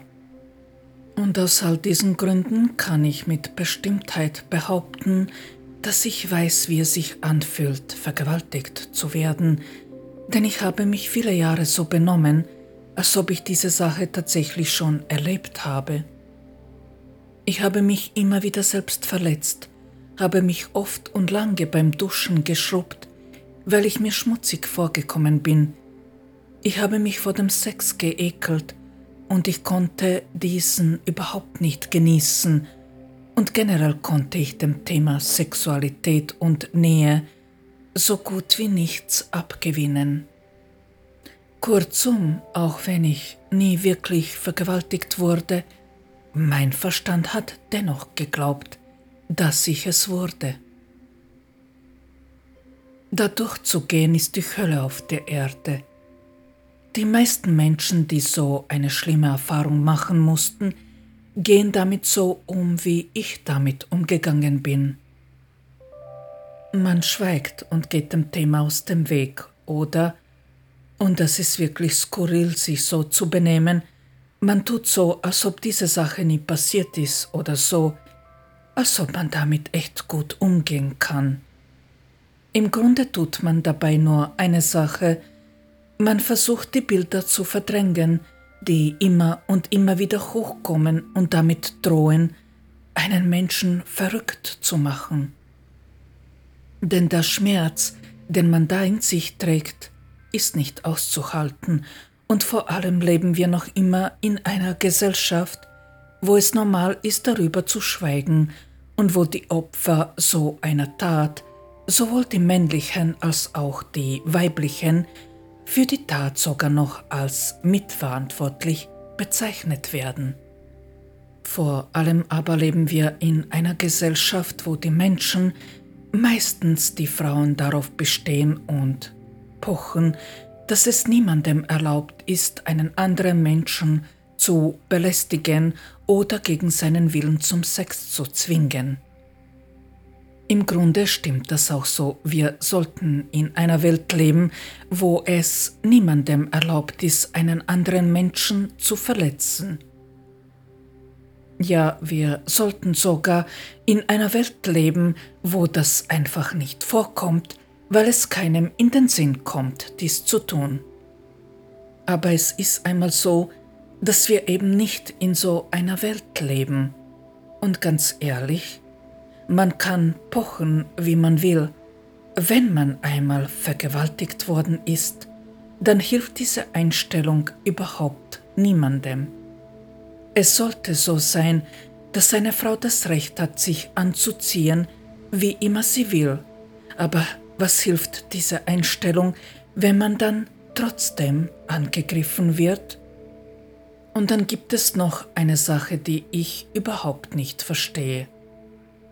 Es gibt wirklich viele Fälle, wo schon sehr junge Mädchen unglaublich viel Alkohol trinken und danach so eine schlimme Erfahrung machen. Und dann heißt es ganz sicher mit Recht, dass dies hätte niemals passieren dürfen. Aber was ich da gar nicht verstehe, ist, warum es möglich ist, dass so junge Menschen sich besinnungslos betrinken. Da stehe ich neben mir. Ja, wir sollten in einer Welt leben, die heil, schön, wunderbar ist und die Frauen und Männer vor solch schlimmen Erfahrungen geschützt werden. Aber in so einer Welt leben wir nicht. Was wir in so einer Welt brauchen, ist eine riesige Portion Vernunft und eine gute Vorbereitung auf das Leben seitens der Eltern. Und wenn man eine Frau ist, die in einer Großstadt wohnt, dann ist es eben nicht vernünftig, allein in der Nacht durch die Straßen in einem knappen Minikleid zu gehen. Und es ist nicht vernünftig, sich zu betrinken und nicht zu wissen, was man tut. Oder Getränke an der Bar annehmen von Menschen, die man nicht kennt. Oder in ein Auto zu steigen zu Menschen, die man nicht kennt. Und es gibt noch viele Situationen, wo man unvernünftig reagiert die Liste hierfür ist wirklich lang. Wenn man also vor so einer Erfahrung Angst hat, wenn man weiß, dass diese Angst real und in einem Menschen drinnen ist, dann sollte man nicht zögern, sondern sofort anfangen, an dieser Angst zu arbeiten. Auch hier gilt es, wie in anderen Fällen auch, dass es eben nötig sein wird, nicht nur diese Angst anzuschauen und zu erkennen, woher sie kommt, sondern auch zu manifestieren, dass man eben kein Opfer von so einer Gewalttat werden wird. Komme drauf, woher diese Angst kommt und schaue, ob sie in jetzt noch eine Gültigkeit hat. Und bitte, egal ob Mann oder Frau, wer so eine Angst in sich drinnen hat, der sollte unbedingt einen Selbstverteidigungskurs besuchen, damit man sich, falls dennoch was passiert, ja wehren kann. Man hört echt nicht selten, dass gerade solche Menschen, die sich wahrhaftig gewehrt haben, auch entkommen konnten. Und Pfefferspray oder Alarm sollten dann auch immer parat sein. Sich einzureden, dass eh nichts passieren wird und man nur ein Hirngespinst hat, ist wohl die schlechteste Variante, für die man sich entscheiden kann. Denn das Hirngespinst ist tatsächlich ein blöder Gedanke, aber der Gedanke ist dennoch real. Wer sich dennoch geschützt fühlt, indem man gewisse Vorkehrungen trifft, eben Selbstverteidigung und Pfefferspray bzw. Alarm, der wird so eine Gewalttat eher weniger anziehen als jemand, der permanent in Angst lebt. Diese Elemente geben doch Sicherheit und wer sich sicher fühlt, der arbeitet ja schon an der Angst. In meinem Fall war das so, dass ich mich recht sicher gefühlt habe. Einerseits war da ein riesiger Freundeskreis, wo die Männer aus dem Kreis uns Frauen immer beschützt haben, wann immer sie konnten. Andererseits konnte ich wirklich schnell laufen, Außerdem um mich schlagen und laut schreien, sogar dann, wenn die Panik echt groß war. Ebenso habe ich oft ein Taschenmesser mitgehabt, das hat auch Sicherheit gegeben. Ich habe diese Ereignisse trotzdem wie magisch angezogen, weil mein Vater dies in mein Leben gerufen hat, da er mich in seinen Gedanken ja regelmäßig vergewaltigt hat und wie die Gedanken wirken, das habe ich in den Episoden 6 und 7 beschrieben. Und genau bei diesem Punkt mag ich noch aufmerksam darauf machen, dass es, falls man das Gefühl hat, Opfer so einer grausamen Tat werden zu können, nützlich ist zu schauen, ob man in dem engen Kreis der Menschen, mit denen man tagtäglich zu tun hat, jemanden hat, der solche Gedanken im Kopf haben könnte. Falls man mit der Person in irgendeiner Form ein, ein Abhängigkeitsverhältnis hat, dann könnte es sein, dass diese Gedanken einen direkten Einfluss auf das Leben der betroffenen Person haben. Wenn man trotz allem Opfer so einer Tat geworden ist, ja, dann muss ich zugeben, dass der Ausweg aus so einer Situation wirklich alles nur nicht einfach ist. Man soll sich in so einem Fall wirklich zu nichts zwingen, absolut zu gar nichts. Ein Mensch muss nichts, auch nicht funktionieren, auch nicht stark sein. Wer so eine ungeheuerliche Verletzung erduldet hat, der darf sagen, dass er in der Zukunft nur noch für sich da sein und an der eigenen Heilung arbeiten will. Ja, man darf krank sein, das ist vollkommen in Ordnung und man darf sich unendlich viel Zeit nehmen, um aus diesem schlimmen Erlebnis herauszufinden. Es ist möglich, auch nach so einer Erfahrung wahre Lebensfreude zu empfinden, aber der Weg dorthin ist steinig und hart und dauert unendlich lang. Das ist einfach ein Fakt.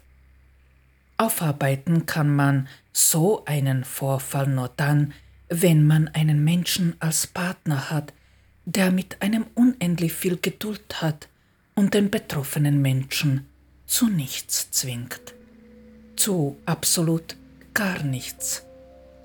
Das muss der betroffene Mensch ganz allein entscheiden, ob er da wieder herausfinden mag oder nicht und wie lange er für so eine Heilung benötigt. Das, was ich hier auf den Weg geben will, ist, dass je mehr man sich mit der Thematik beschäftigt, die Bilder oder das Erlebte einen umso mehr belasten werden. Und zwar so lange, bis man durch das Thema durchgegangen ist. Erst dann werden diese Bilder schwächer und mit der Zeit verschwinden sie dann fast ganz. Naja, die Bilder werden im Grunde nie verschwinden, da man etwas, was man erlebt hat, nie vergessen kann. Aber diese werden von dem eigenen Verstand an nicht mehr abgerufen, was auch das Ziel der Übung ist. Genau diese Erinnerungen an das Erlebte ist es, was die Sache so furchtbar macht. Da hilft wirklich nur eine Sache. Man muss lernen, im Jetzt zu leben. Es gibt noch eine Sache, die dabei helfen könnte, den Heilungsprozess zu beschleunigen. Aber hier gilt es, niemand soll erwarten, dass das ein Mensch tun kann. Und ich spreche hier von der Vergebung. Ich habe von einem Fall gehört, wo ein sehr junger Mann, er war zu diesem Zeitpunkt 16 Jahre alt, eine junge Studentin vergewaltigt hat. Der Vorfall hat sich in Großbritannien ereignet.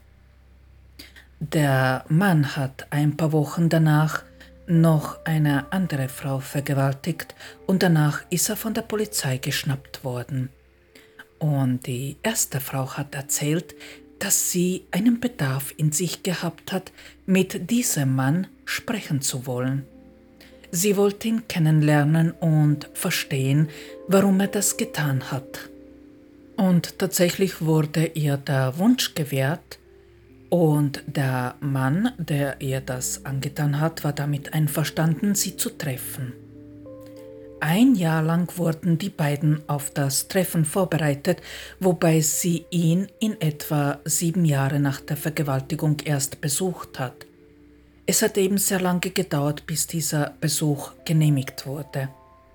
Und als sie ihn dann im Gefängnis besucht hat, haben diese zwei Menschen ein paar Stunden über alles geredet und sie hat danach gemeint, dass sie dem Mann vergeben hat, weil sie verstanden hat, was sich in seinem Kopf abgespielt hat. Vor allem aber eine Sache war für sie voll wichtig, indem sie ihn im Gefängnis besucht hat und mit ihm zwar unter Aufsicht, aber an einem Tisch reden konnte, hat sie die Angst vor ihm verloren.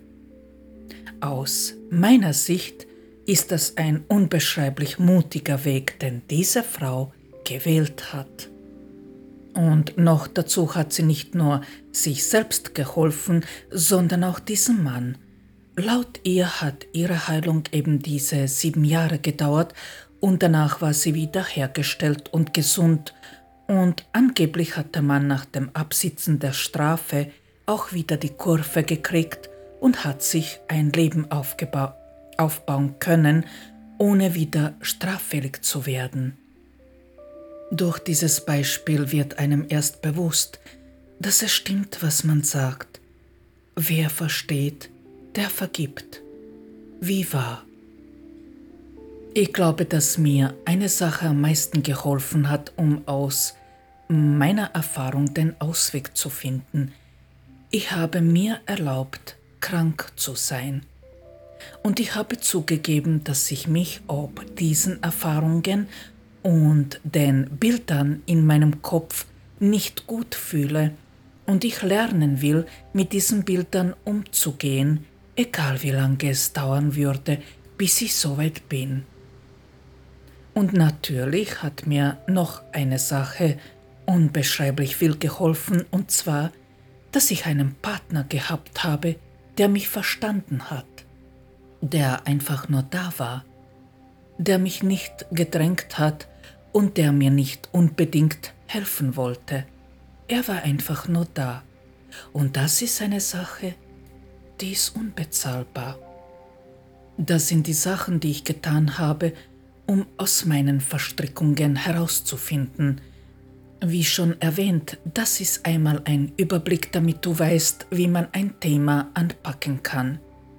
Natürlich sind hierfür viele Schritte nötig, bis man aus einer Verstrickung herausfindet, und diese Schritte in nur einer Folge zu erwähnen, geht einfach nicht. Ich habe mal das Grundsätzliche erwähnt, wobei ich mich in anderen Folgen immer wieder mit dem einen oder anderen Thema mehr beschäftigen werde. Mit dem Thema Tod und dem Tod meines Kindes habe ich mich bewusst nicht beschäftigt, denn dem Thema werde ich eine ganze Episode widmen. Wann diese erscheinen wird, kann ich noch nicht sagen, aber sie wird einmal kommen. Hierbei möchte ich erwähnen, dass ich ein Mensch bin, der nur sich selbst heilt. Ich mache diesen Podcast nicht, um dir mein Wissen aufzuzwingen, denn meine Erfahrung hat mir gezeigt, dass man sich nur selbst heilen kann. Aber ich mache ihn deshalb, damit man Vergleiche hat und eine andere Sichtweise bekommt, wodurch man selbst draufkommen kann, wo man steht. Ob ich heute ganz ungeheilt bin? Nein, das bin ich nicht. Ich bin soweit gesund und gefestigt, aber weder ganz noch heil. Das ist auch nicht unser Ziel. Ziel ist es, geheilter zu sein, mit sich und eigenen Ecken und Kanten zu können, denn das macht uns zu diesen Menschen, die wir dann im Endeffekt sind. Was ich dir noch auf den Weg geben kann. Egal auf welche Art, auf welchem Weg und aus welcher Situation auch immer du einen Ausweg suchst, traue dich Sachen zu probieren, bis du draufkommst, wie es geht. Fange mit kleinen und einfachen Sachen an, die du dir vorstellen kannst. Auf diese Weise kannst du selbstsicherer werden und dich dann trauen, auch größere Brocken in Angriff zu nehmen. Bei Suche nach Lösungen hilft ein Satz ungemein. Erinnere dich daran, was du getan hast, um eine Situation oder eine Sache zu lösen. Wörtlich, was habe ich getan, um dieses Problem zu lösen? Ich muss mich nur daran erinnern, wie das gegangen ist. Der Satz klingt nicht nur abgefahren, sondern auch komplett verkehrt. Aber er kann tatsächlich viel helfen, denn er beinhaltet kein Scheitern, wodurch der Verstand eine Lösung auch wahrhaftig sucht und nicht selten gerade auf diesem Weg auch findet. Zum Abschluss nur noch eine Sache. Habe als Ziel, dich so zu nehmen, wie du bist. Genau so, wie du bist. Denn du bist komplett in Ordnung, so wie du bist. Das ist auch die Grundvoraussetzung dafür, wenn man sich ändern will. Denn es ist nicht möglich, sich zu ändern, wenn man sich vorher nicht so genommen hat, wie man ist. Auch das ist ein Fakt. Vielen Dank für das Zuhören. Ich hoffe sehr, dass du in dieser Folge ein paar gute Ansätze gefunden und dass du mit meiner Sicht der Dinge etwas anfangen kannst. Solltest du mir einmal deine Gedanken mitteilen wollen, kannst du mir gerne schreiben oder die Kommentarfunktion auf Instagram dafür nutzen. Im Falle, dass du einmal mehr Unterstützung wünschst, kannst du mich gerne kontaktieren und einen Termin vereinbaren. Ich wünsche dir eine wunderschöne Zeit und sende dir vom Herzen eine sonnige Umarmung. Und denke daran, immer lächeln. In zwei Wochen hören wir uns wieder. Ciao.